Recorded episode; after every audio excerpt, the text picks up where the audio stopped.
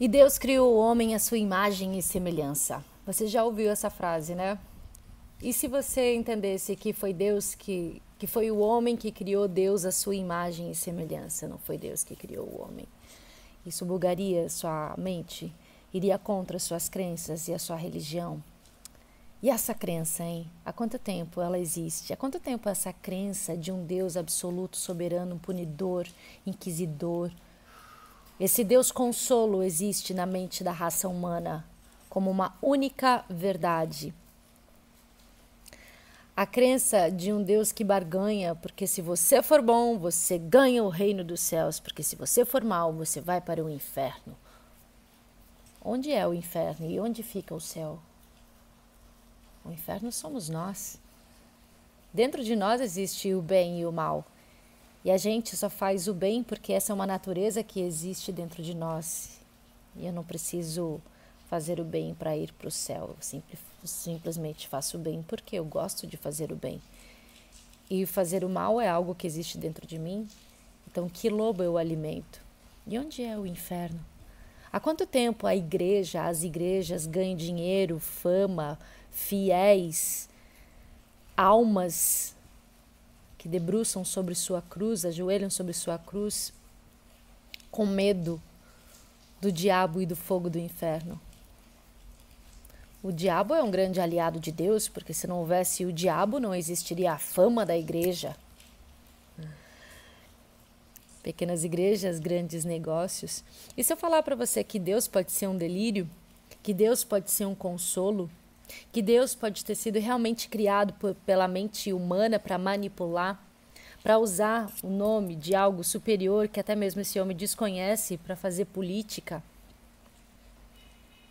Quanto mais a gente acessa um processo de expansão, de autoconhecimento, de interiorização, de meditação, de totalidade, de puro amor, mais a gente entende que Deus está em todas as coisas, simplesmente manifestado, simplesmente é. Que eu não preciso mandar uma carta nem fazer orações e usar palavras que para mim não fazem sentido algum para eu poder me comunicar como se tivesse uma fila de espera de pedidos e orações para esse Senhor que diz quem vai atender, quem está na frente, quem não está na frente. Existe a religião das orações e existe a religião das meditações. Aquelas orações de palavras repetidas, para mim, nunca fez sentido, nunca sabia o que eu estava falando, eu não havia, uma, não havia uma conexão real do meu coração com o propósito daquelas palavras. A partir do momento que eu silenciei, respirei, ouvi o pulso do meu coração, simplesmente me coloquei na minha morada, no meu templo sagrado, no meu espaço, eu senti algo. Eu senti um Deus, eu senti uma força. Foi quando eu senti que eu abri um diálogo sincero e honesto com essa força. Porque se somos filhos de Deus, do universo, dessa consciência superior, de algo que foi algo que nos criou, significa que eu tenho esse DNA desse pai, mãe, criador. Significa que essa centelha existe dentro de mim. Não sou a dona do mundo, mas sou a filha do dono. Então, significa que eu posso ser co-criadora da minha vida, ser autônoma, manifestar o que eu desejo em liberdade, porque eu tenho esse poder dentro de mim. Eu tenho essa possibilidade de ser realizada, de ser feliz, de ser próspera, de ser abundante, porque eu sou filha do dono ou da dona dessa consciência superior.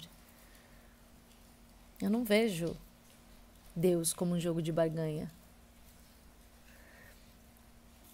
Nós somos pequenas partes de um todo. Nós somos esse fractal do universo. E acontece que a humanidade hoje está cheia de crença, cheia de medo e cheia de pecado, justamente porque existiu e existe uma igreja que usa o nome de Deus em vão, de Jesus em vão. Cuidado com essas pessoas que usam muito Deus em vão e Jesus em vão. Na verdade, elas não entenderam ainda. Elas precisam de um Deus consolo, de um Deus político, de um Deus chantagista, de um Deus que precisa do dinheiro, do dinheiro que o próprio homem criou. Interessante. A gente está vivendo uma nova era, uma era de desconstrução. Então, se você está pronto para essa nova era, tá, é, é importante que você questione as crenças, principalmente de uma era de peixes passada, onde encheu a humanidade de pecado, levou todo mundo para dentro dos templos, das mesquitas, dizendo que Jesus estava lá dentro. Jesus não está lá dentro, nem Deus. Está em todas as coisas, simplesmente. Sinta.